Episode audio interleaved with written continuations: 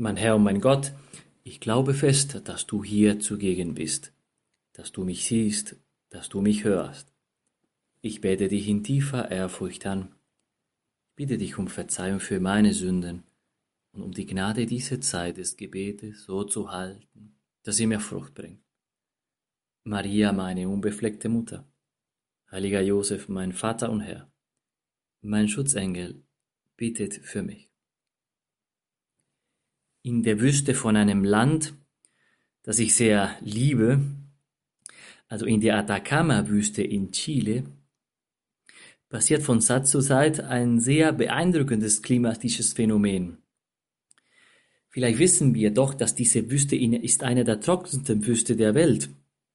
Und dieses Phänomen heißt die blühende Wüste. Die Experten geben uns die schöne Nachricht, dass sehr wahrscheinlich dieses Jahr wird es auch so sein. Worum geht es hier?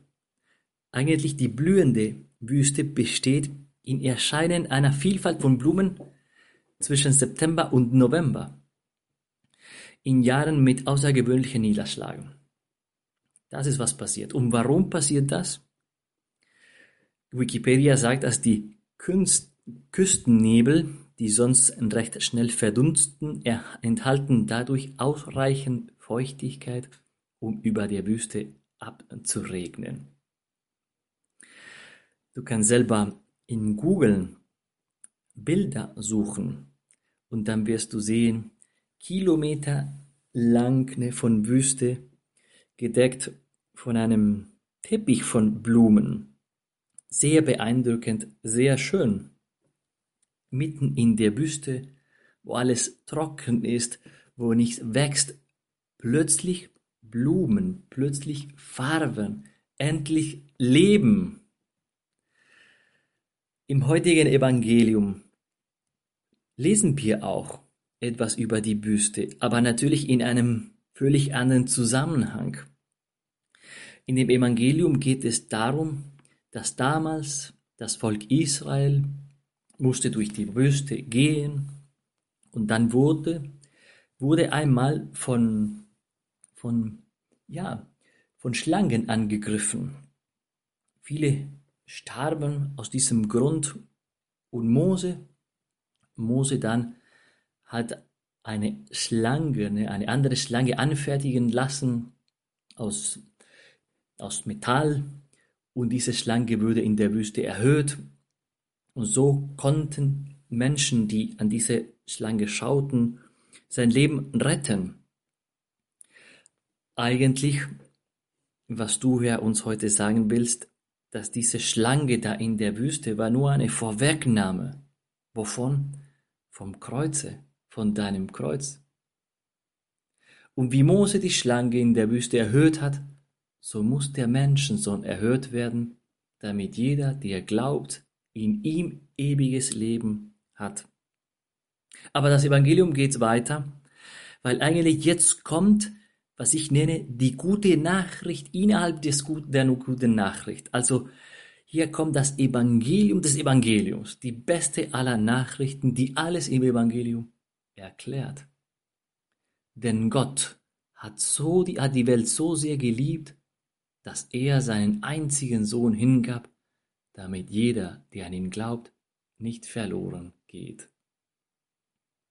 Gott hat die Welt, unsere Welt, uns so sehr geliebt, dass er seinen einzigen Sohn, dass Gott Jesus ne, uns geschenkt hat, ne, gesandt hat. Ne damit niemand verloren geht. Das ist der Grund, der alles erklärt.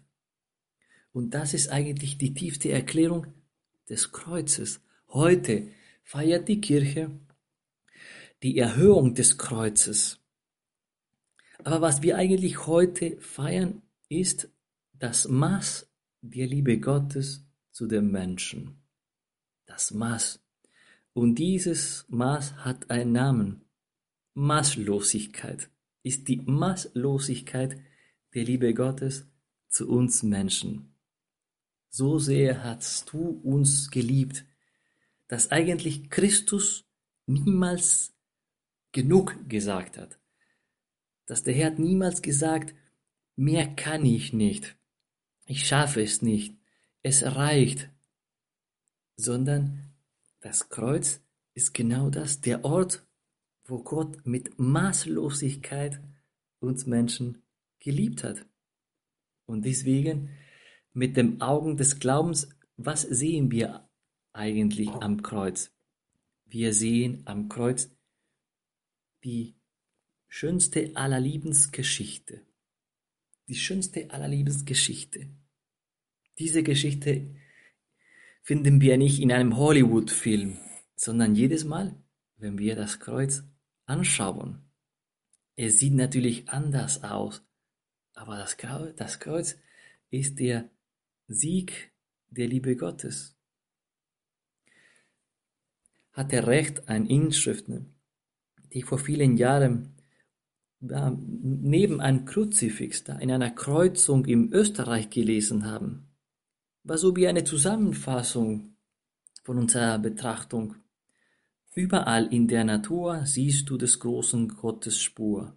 Doch willst du ihn näher sehen, so bleibe unter dem Kreuze stehen. In der Natur sehen wir auch die Hand Gottes. Aber wollen wir diese Hand noch näher sehen? Ja, unter dem Kreuz stehen bleiben, das Kreuz anzusehen, anzuschauen. Da sind wir ganz nahe an deiner Liebe, Herr. Sehr wahrscheinlich werden wir niemals ein Kreuz wie dein Kreuz tragen müssen. Unsere Kreuzen werden wahrscheinlich kleiner sein. Aber du, Herr, wirst auch in unserem Leben ab und zu das Leiden zulassen, den Schmerzen zulassen, vielleicht Momente des Unverständnisses, Widerwärtigkeiten, das schon. Und was können wir machen, wenn du ja doch dein Kreuz mit uns teilen willst. Wie können wir reagieren?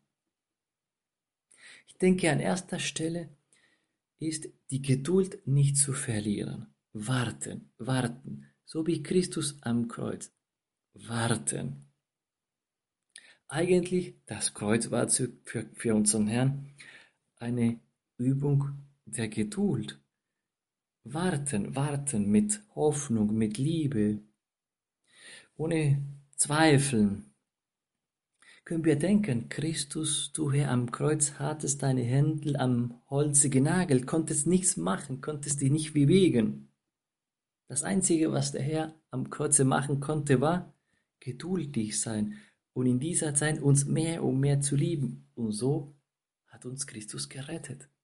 Das Erste, wenn das Kreuz kommt, wenn die Schwierigkeiten kommen, wenn das Leiden kommt, verlieren wir nicht die Geduld. Verlieren wir die, die Geduld, indem wir vielleicht nicht alles sofort verstehen können. Aber dann stellen wir uns eine Frage. Welche Frage?